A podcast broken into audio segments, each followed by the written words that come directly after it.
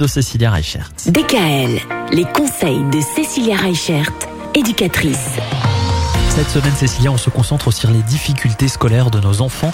Lorsqu'on constate des difficultés scolaires, la première chose à faire, c'est de prendre rendez-vous avec l'école, d'aller voir les profs, et puis de tenter de trouver des aménagements. Il y a pas mal de choses qu'on peut imaginer de faire, mais pour justement trouver la source du problème, qu'est-ce qu'on fait? Alors pour trouver la source du problème, comme on a expliqué déjà par rapport aux différents troubles, ça va être important déjà de faire différents bilans. Ces différents bilans, on va pouvoir les faire avec l'école. Alors il y a notamment au sein de l'école une structure qui s'appelle le RAZ, c'est le réseau d'aide spécialisé pour les enfants en difficulté. Malheureusement, c'est des structures qui diminuent petit à petit euh, comme des pots de chagrin parce que du coup, il y a de moins en moins de monde, moins en moins de budget pour ces structures. Mais ils peuvent avoir justement une équipe avec euh, notamment une psychologue scolaire ou un psychologue scolaire qui va pouvoir faire un bilan et établir justement quelles sont les difficultés que peut avoir l'enfant, soit à travers une observation, soit à travers une cotation, un bilan chiffré.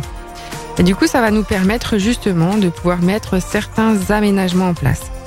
Et grâce à ces différents bilans, bah, du coup, on va pouvoir faire différentes réunions qui nous permettent en fait notamment d'inscrire déjà quelles sont ces difficultés, d'inscrire aussi quels sont les aménagements qu'on va pouvoir mettre en place et de voir aussi si à un moment donné, eh ben, il y a besoin ou pas d'une reconnaissance de handicap.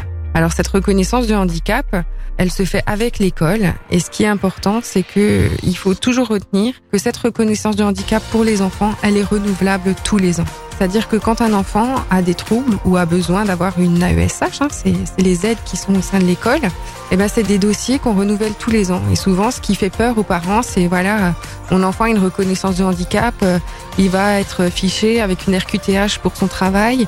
Non, pas du tout. Une RQTH Oui, c'est la reconnaissance en fait pour les travailleurs handicapés. Et du coup, ben en fait c'est un amalgame, mais c'est pas du tout ça. Et ça va être important justement à un moment donné de se poser, de faire le point pour voir s'il n'y a pas besoin justement de cette reconnaissance de handicap. Pour que justement on puisse avoir des aménagements plus spécifiques. Pour que l'enfant puisse sortir par exemple de classe à un moment donné pour aller chez l'orthophoniste, chez l'éducatrice ou euh, chez la psychologue. Et tout ça, ça doit être notifié en fait dans le dossier scolaire de l'enfant. D'accord, donc cette reconnaissance de handicap finalement, elle est provisoire. Elle peut être provisoire dans certains cas, effectivement. Merci. Quoi de beau au programme demain? Alors demain, on va justement parler de l'échec scolaire, qui est souvent synonyme de souffrance pour les enfants. À demain. Retrouvez l'ensemble des conseils de DKL sur notre site internet et l'ensemble des plateformes de podcast.